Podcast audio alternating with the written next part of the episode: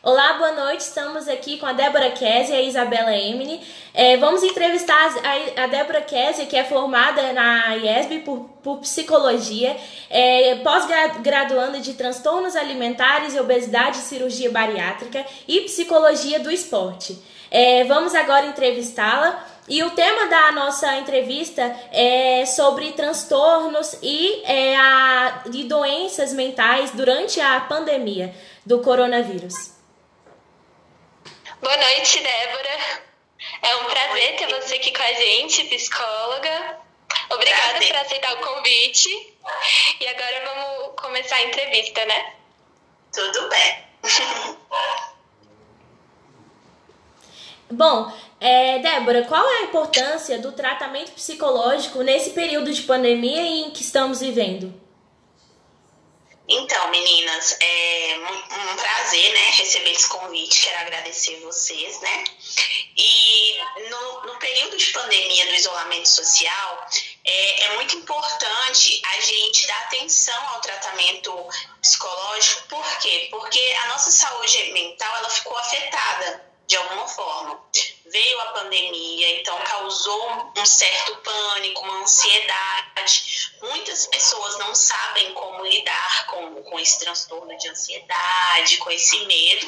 Então foi importante e necessário, né, é, avisar e, e chamar a atenção das pessoas para esse tratamento porque quando nós cuidamos da nossa mente, automaticamente a gente consegue cuidar do nosso corpo, consegue cuidar de toda a nossa saúde.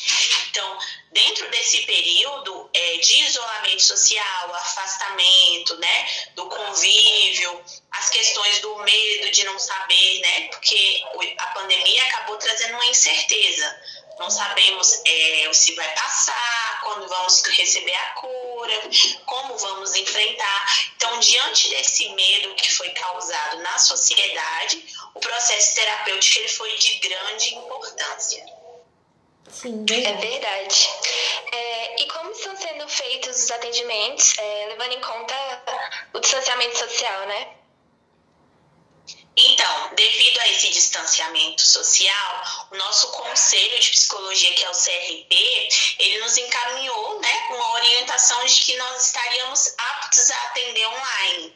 Então, desde que começou a pandemia, eu faço os meus atendimentos online.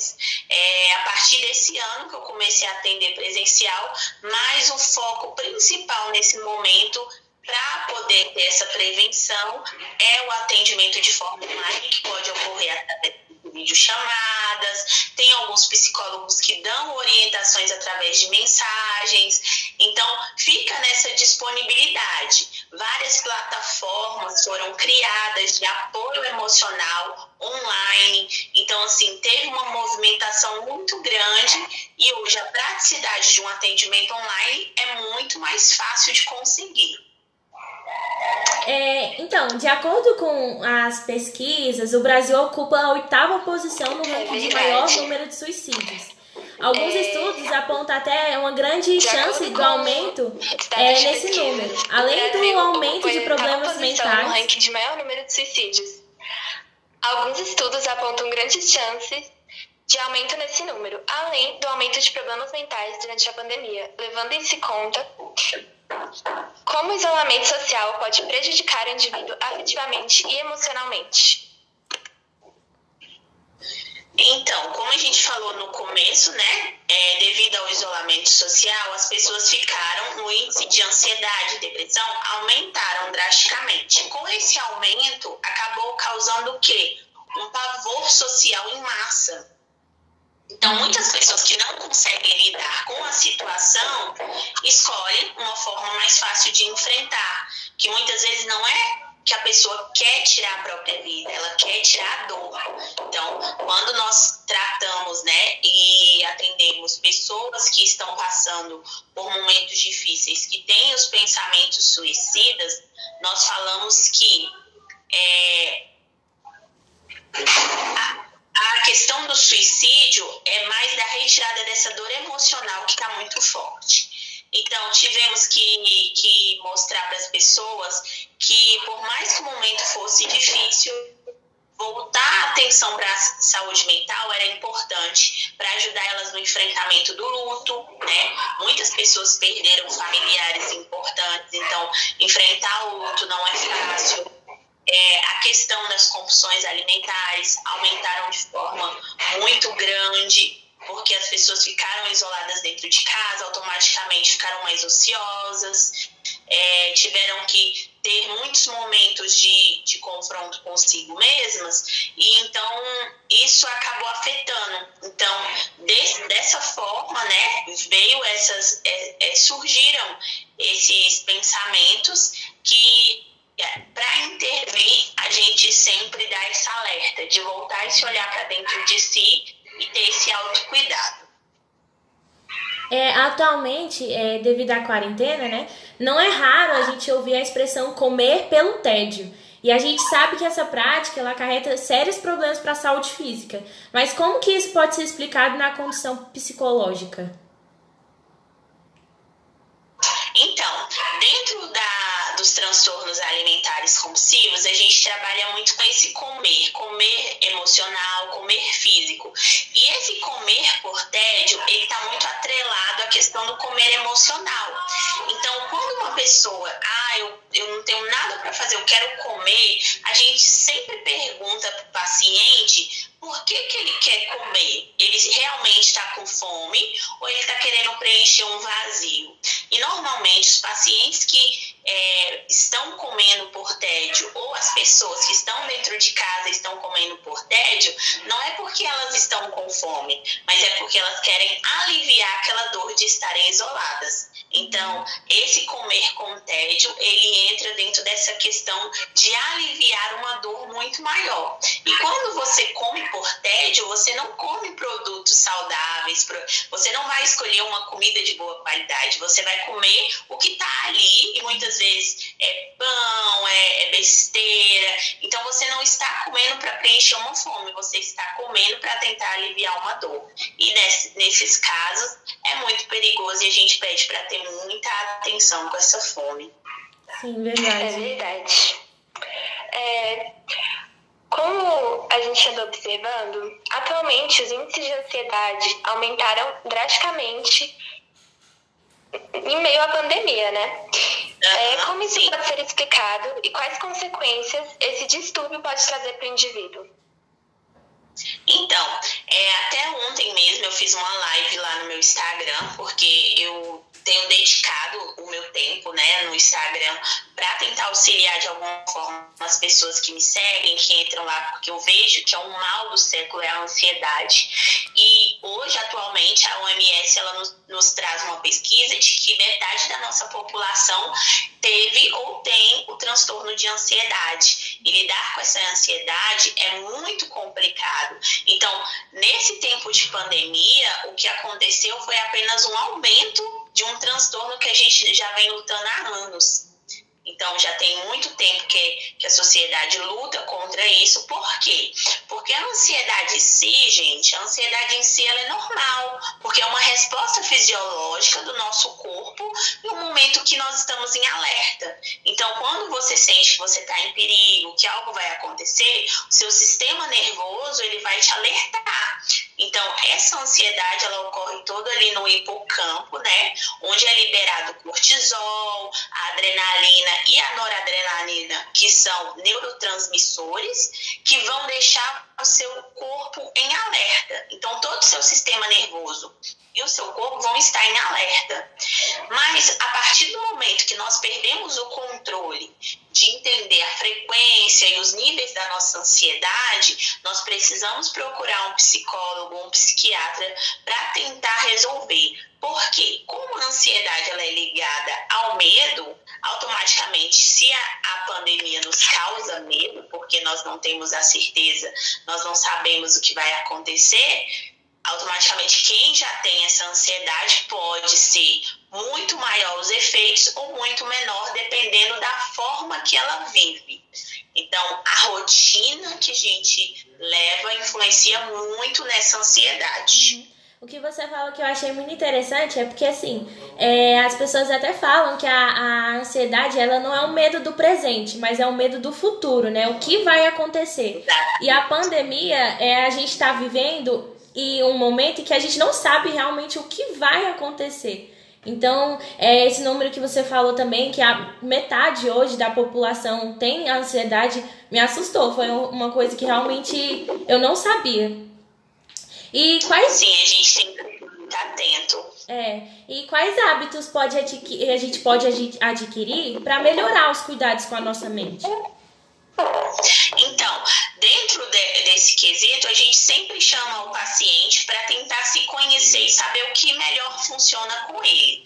Então, eu vou chamar esse paciente, eu vou perguntar para ele é, o que, que você gosta de fazer, o que, que te faz bem. Nós precisamos é, diminuir esse hormônio, que é o cortisol, que é o hormônio do estresse. Nós precisamos abaixar o nível dele. Então, de qual forma? O paciente me traz, ah, doutor, eu gosto muito de dançar, eu gosto de fazer atividade física, eu gosto de ler, eu me sinto bem, me sinto relaxada.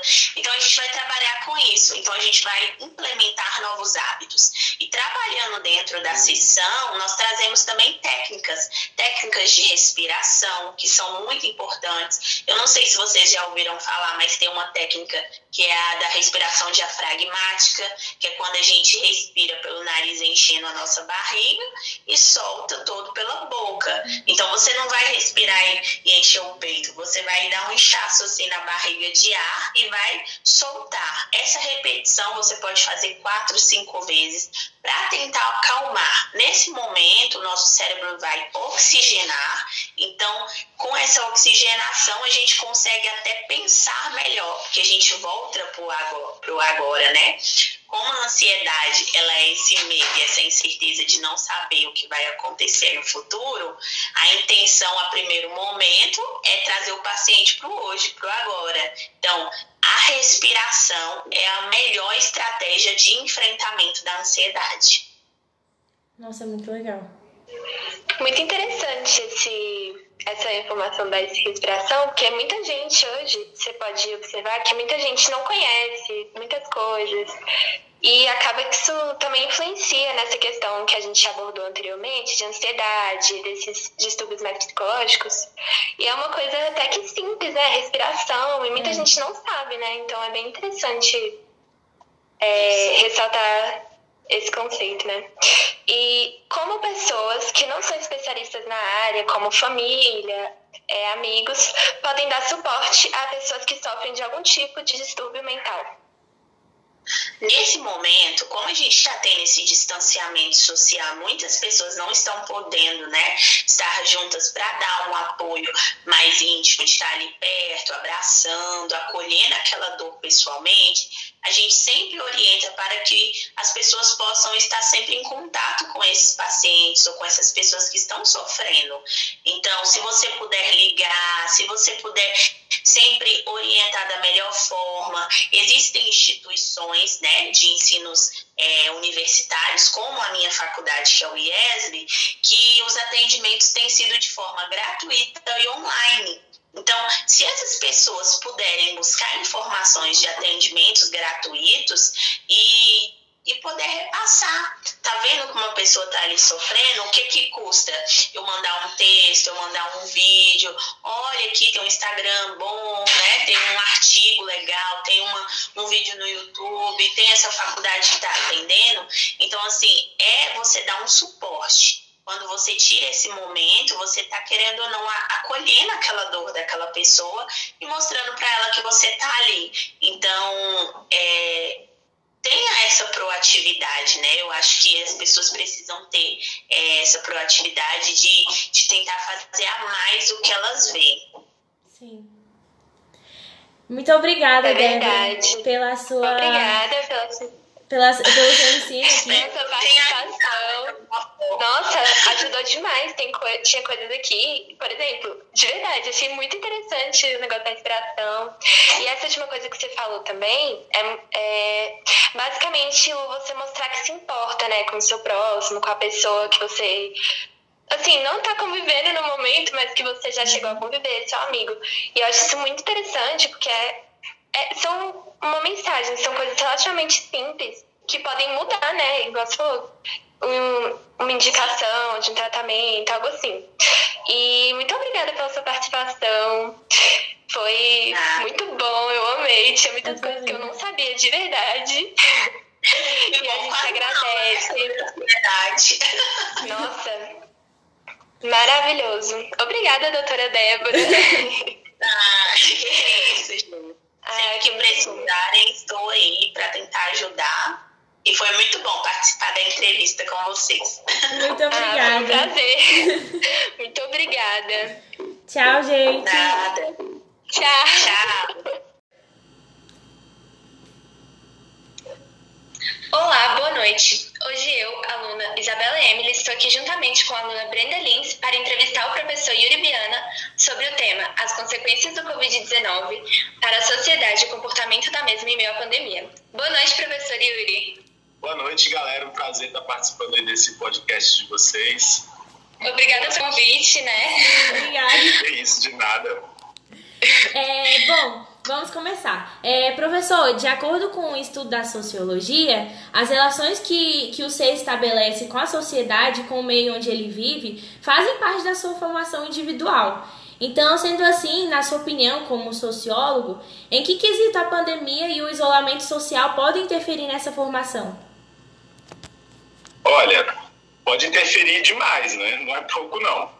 É, essa pergunta aí é bem complexa, né? Eu acho que ela envolve várias questões assim, que vão interferir, eu acho, na nossa forma de ver o mundo né, a partir de agora. Eu acho que essa pandemia vai afetar muito a gente, né, como indivíduo, como sociedade, né? Eu acho que alguns pontos aqui são importantes da gente falar.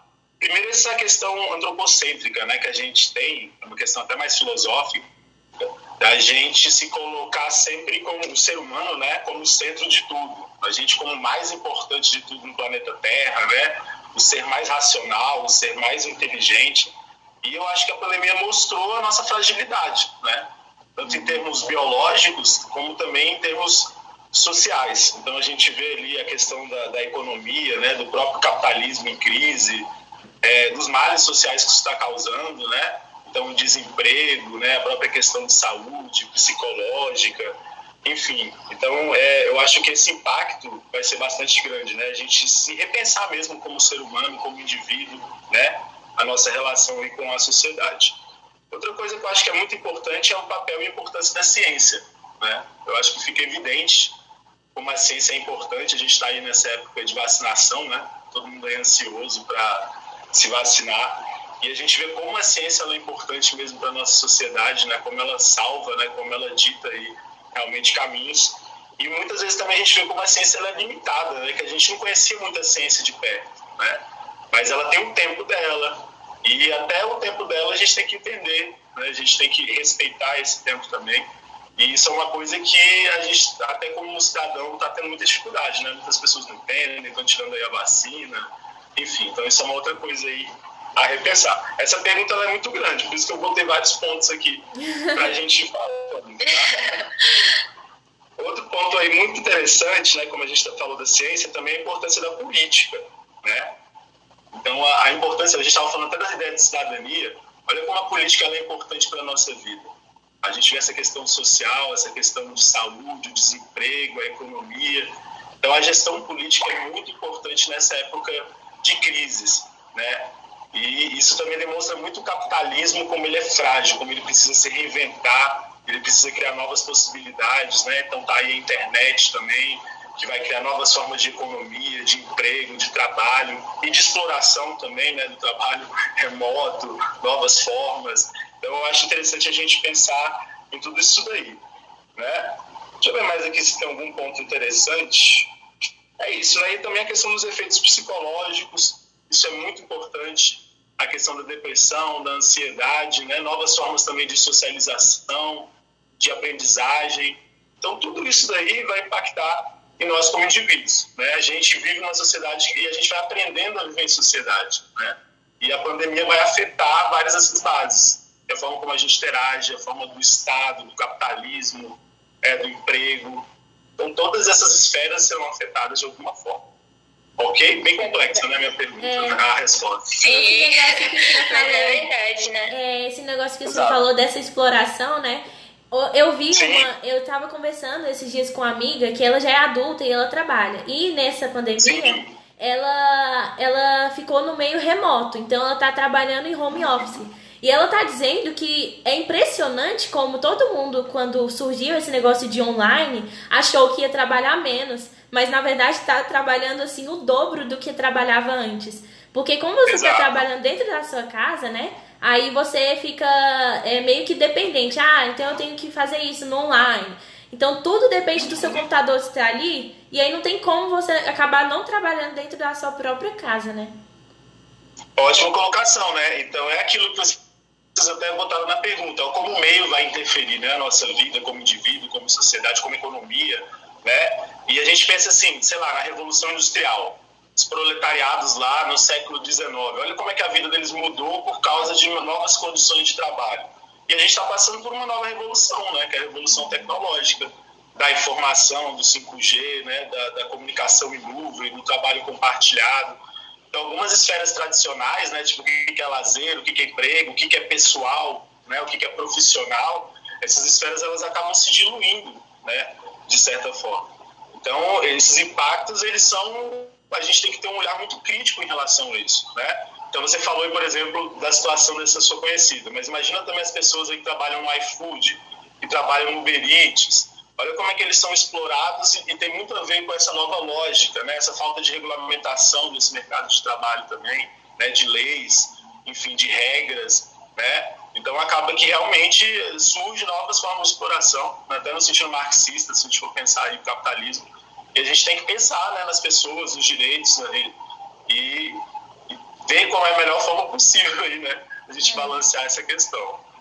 É. é. E também tem aquela questão é, sobre a exploração, né? Uhum. Que muita gente que tinha uns trabalhos é, estáveis antes da pandemia, ah. é, salário correto, estão tendo que abrir mão disso, porque infelizmente você você aceita o que estão te pagando, você perde emprego atualmente, né, por conta da pandemia. Então, assim, eu acho que essa questão da exploração também está muito envolvida com isso, porque acaba que a pessoa está trabalhando mesmo tanto, mas infelizmente, por conta da pandemia, ela acaba tendo que receber menos, é, abrir mão de várias coisas, vários. É, várias questões que ela tinha antes, né? Então acho que isso também está muito relacionado com a exploração, apesar de não ser no meio online, eu acho que está muito Sim. relacionado. Trabalho formal assim. também, né? Então às vezes as pessoas perdem o emprego formal e elas têm que se aventurar aí, né, trabalhando de forma informal, vendendo coisa na internet, né, fazendo uns bicos. Então isso daí coloca e a gente vê como é que a teoria marxista, né, que é uma teoria de 200 anos atrás, ela ainda diz muito sobre o capitalismo, né? O capitalismo ele muda pra caramba, mas a forma como ele funciona é a mesma, né? Mas é interessante porque as crises servem para a gente se reinventar, né? E a gente sendo esse olhar crítico, a gente pode pensar tanto no lado ali da burguesia, da economia, dos empresários, né, que precisam sobreviver também à crise, empregar as pessoas, como também o lado dos direitos dos trabalhadores. Né? Mas olha como é que é grande o impacto disso. Está longe de ser uma, uma doença que atinge somente indivíduos, né? uma doença que atinge a sociedade como um todo. Né? Sim, é verdade. É verdade. É, o Covid-19 pode ter prejudicado a cultura de um grupo ou comunidade social? Pois é, ó, quando a gente fala de cultura, é muito difícil a gente julgar a cultura, tá? Porque cultura é cultura. Todo mundo tem cultura. Se a gente for ver no sentido antropológico, né? Cultura é a forma como a gente dá sentido à realidade, a gente interpreta as coisas, né? É, eu acho que a pandemia ela vai mudar a nossa cultura, né? Vai mudar a forma como a gente vê o mundo, a forma como a gente interpreta o mundo, né? Pelo menos eu espero que mude. Também há a possibilidade de não mudar. A gente vê que a, a, gente, como humanidade, a gente demora muito para aprender, né? A gente tem que apanhar muito para aprender. Mas, enfim, eu acho que vai acontecer uma ressignificação muito grande em termos da nossa cultura, né? em termos da, da visão do respeito ao próximo, da ideia de cidadania, de política, né? Então, isso vai com certeza mudar. E também impactos negativos, talvez no sentido quando a gente vê algumas críticas sociológicas de que talvez as nossas relações sociais mais virtuais, né, o isolamento, essas novas formas de emprego, isso também possa mudar a forma como a nossa sociedade socializa, né? O Bauman, que é um sociólogo bem famoso, não sei se vocês conhecem, ele falava que a gente vive uma sociedade líquida, né? Onde as nossas relações mediadas pela internet são muito de consumo, frágeis, passageiras, voláteis. Então, de certa forma, eu acho que é, essa cultura, digamos assim, que eu não sei se é pior ou melhor, mas é uma cultura que vem surgindo né, com a tecnologia, ela vai ditar aí os paradigmas desses novos tempos, com certeza. Muita coisa vai mudar. E olha que a gente está só no começo da mudança. Né? Imagina quando tiver inteligência artificial, quando tiver 5G, quando tiver uma indústria autônoma, né? É, então, imagina como a nossa sociedade ela vai mudar bastante quando as máquinas começarem a assumir mais cargos é, humanos, mecânicos, né? quando a especialização for mais alta ainda. Enfim, então novas desigualdades, novas formas de, de socialização vão acontecer na nossa sociedade. Então vai mudar bastante a nossa cultura. Não sei se para melhor ou para pior, até porque isso é impossível a gente julgar né, o que é melhor ou pior, mas muita coisa vai mudar. Tá bom? Essa resposta também tem, ela tem muito a ver com a próxima pergunta, que é, na sua opinião, quando a pandemia hum. acabar, é, é possível que a sociedade volte ao normal de antes? Pois é, né? É aquilo que a gente estava falando. Espero que não. Espero que a gente aprenda, né? Espero que a gente tenha algum aprendizado em relação a isso aí. Então eu acho que muita coisa é, ficou evidente, né? Aqueles pontos que a gente respondeu ali na primeira pergunta. Eu acho que a gente tem que mudar né, bastante como sociedade, em termos de compromisso político, em termos de respeito com o outro, né, de cidadania, é, a própria forma da economia, né? Tudo isso aí é, vai mudar bastante. Agora, voltar ao normal, não sei, né? O ser humano tem dessa. Às vezes acontecem umas coisas e a gente, infelizmente, não aprende, né? Com a história, não aprende com o nosso passado. Então, eu espero realmente que a gente aprenda e que as coisas não voltem ao normal, mas voltem a ser, ser melhores, entendeu? A gente Sim. aprenda e que tem, tenhamos um futuro melhor ainda do que a gente tinha antes. Verdade. É verdade. Dá pra tirar proveito disso, cara. As crises servem para isso, né? A gente não precisa só, só ser ruim. É verdade. Sim. É o que dizem, né? Até na, assim, a gente sempre pode tirar aprendizado de alguma coisa, né? Até mesmo das coisas ruins. Então. E a gente tava muito que no comodismo, né? Se a gente for ver, a gente tava muito no comodismo, assim. É, eu acho que, é, que isso fez a gente refletir sobre vários valores, né? Acerca da nossa vida, da, da nossa, das nossas amizades, né, dos papéis da nossa família, do próprio valor da vida, né, do emprego, de como a gente é privilegiado, muitas vezes não percebe.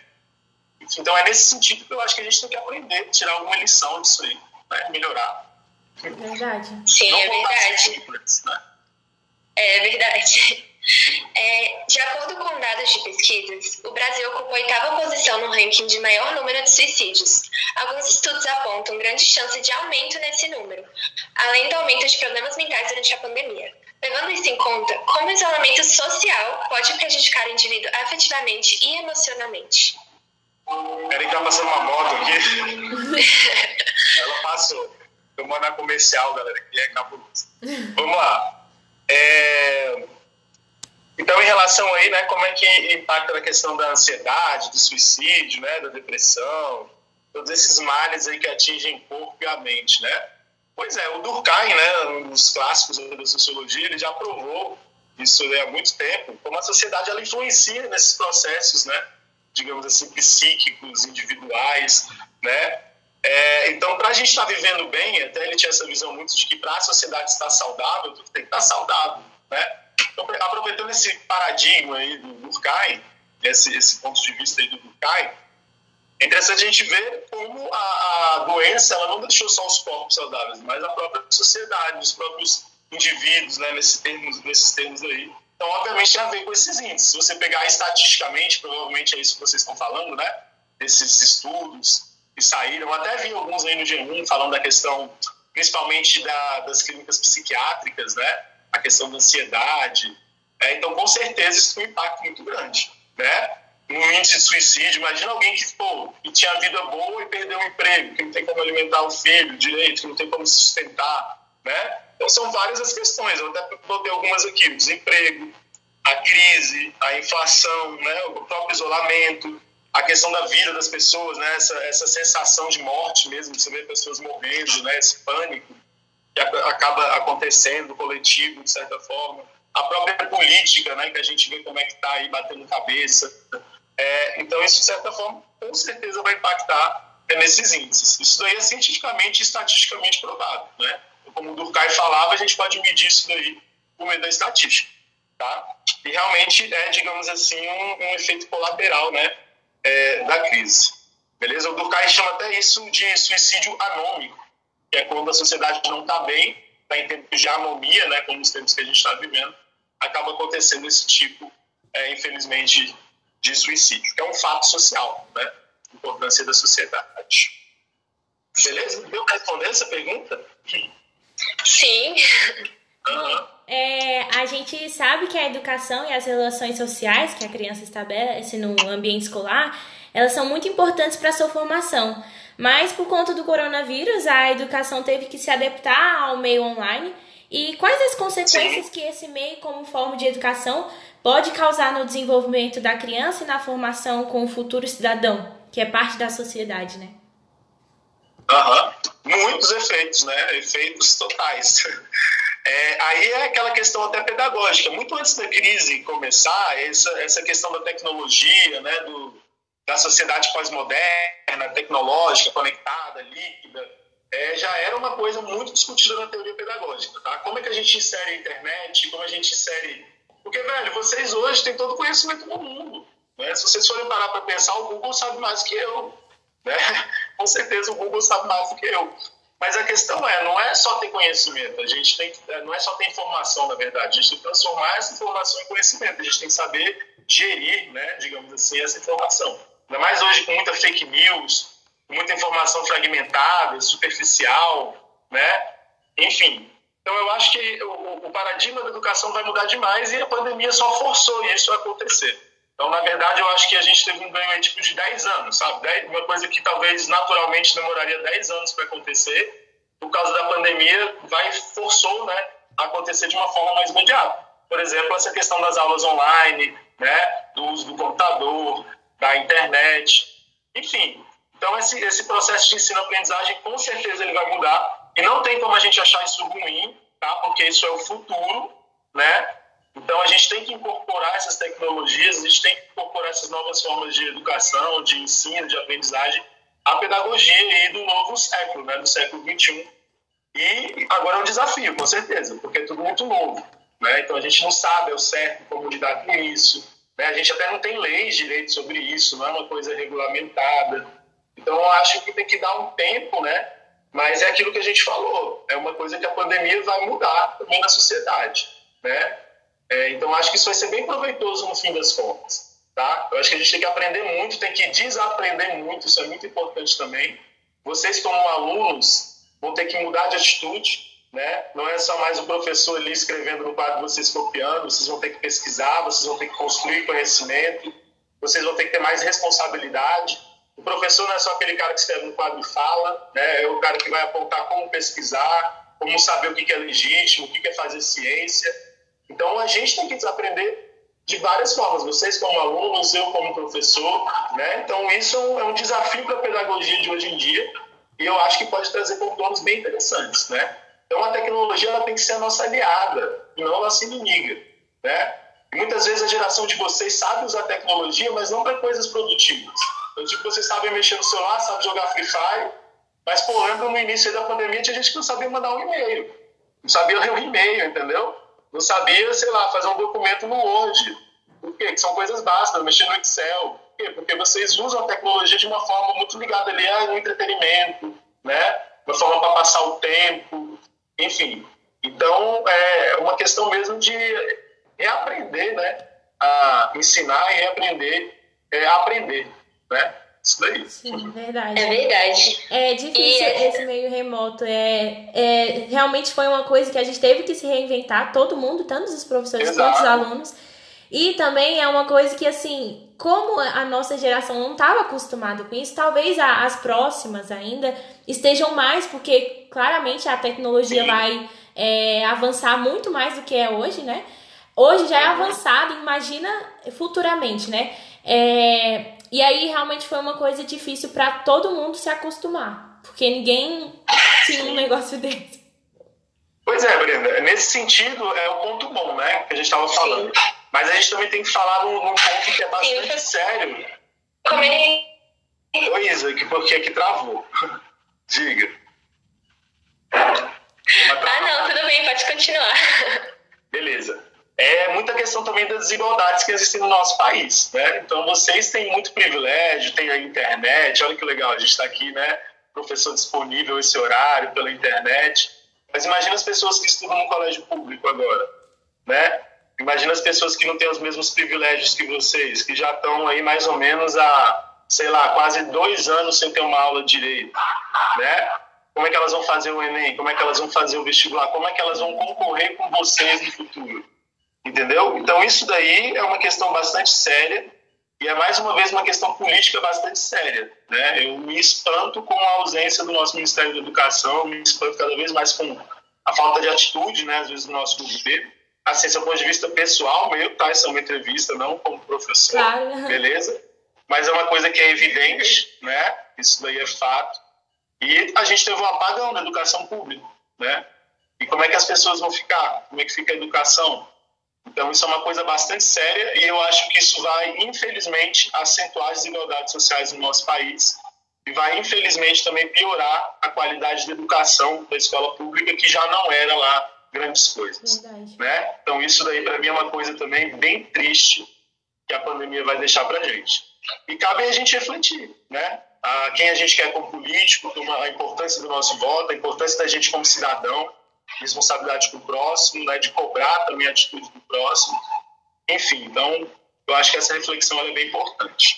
Beleza? É verdade. E assim, é como você falou, né? Essa, essa nova realidade foi meio que imposta na sociedade, assim, foi realmente imposta. A pessoa teve que aceitar, não tinha o que fazer. Então, realmente, seria muito melhor se tivesse realmente tido uma. Como posso dizer? Uma gestão. É, uma gestão, uma interferência positiva da parte governamental na educação, né? Sim. E isso trata muito também sobre a nossa próxima pergunta, porque, como, assim, uhum. a gente sabe, antigamente as relações não eram, é, principalmente pelo meio online, né? Elas eram mais pessoalmente, relações mais afetivas. Então, é possível que a futura geração adote o meio online como principal forma de se relacionar? Com certeza, já adota, né? Agora, então, mais né? É o que a gente estava falando. É, a gente vive numa sociedade que é a sociedade líquida, né? A sociedade da indústria cultural, da cultura de massa, de grandes conglomerados aí de, de empresas de comunicação. Olha a Netflix, olha o iFood, olha o Spotify, olha o Instagram, olha o WhatsApp, olha o, qual é o nome, o Twitter, o TikTok, olha a gente usando o Teams, a gente usando aqui o Meet, enfim, então isso já é uma realidade, entendeu? E daqui para frente a tendência é só, digamos assim, piorar, bem entre aspas, né? De mudar mesmo. Então as nossas relações realmente vão mudar bastante, né? Cada, mês, cada vez mais a tendência é a inteligência artificial, as máquinas, os computadores também assumindo papéis que antes eram humanos. Sim. E a gente nem imagina o impacto que isso vai gerar. A gente não tem nem ideia. Isso aqui não é ciência exata, né? A gente está falando de sociologia. Não tem como descobrir o futuro, um mais um é dois. Então, isso é, são é. assim, visões da gente poder ter um senso crítico do futuro para a gente não deixar a vida levar, né? Para a gente poder minimamente ter um controle e entender o que está acontecendo aí. Sim, é verdade. Então tá, professor. E... Foi isso, as nossas perguntas. Muito obrigada por ter. Perguntas, hein? é, muito obrigada por ter aceitado participar da entrevista. Aham. É, é, foi muito bom. Sim, foi muito bom a gente ter essa, essa visão é, sociológica, dito também de um profissional, né? Porque entre tantas fake news que a gente está vivendo atualmente, entre tantas, tantas opiniões, tantas coisas, é bom a gente ter a, a visão de alguém que estudou para falar, né? Realmente é a verdade. E Sim, e é bom também porque a gente está discutindo um assunto do qual a gente faz parte, né? Que é a sociedade. Então, nós, como cidadãos vividos parte de uma sociedade, temos sempre que procurar saber, sim, sobre o, a nossa realidade, né? Sobre o meio que a gente está vivendo, sobre a sociedade em si, né? Porque querendo Não era aquilo que a gente estava falando, né? Olha os impactos que a gente tem, essa própria entrevista, essa forma como a gente está fazendo a entrevista, né? tudo isso tem a ver justamente com os impactos da pandemia. Olha como muita coisa mudou. Né? Verdade. E mudou bem rapidamente, né? Demais. E o que, que a gente pode fazer, né? A gente é. A sociedade muda e nós somos somente indivíduos. A gente tem que mudar junto, a gente tem que se adaptar. Não é? Sim. Sim é verdade. Então tá, professor, muito obrigada é, por galera. aceitar. Muito obrigada. Foi muito Boa bom entrevistá-lo. Para vocês, obrigado aí aos ouvintes do nosso podcast. Obrigado, galera. Obrigada, professor. Foi ótimo. Beijo, Tchau. Boa noite.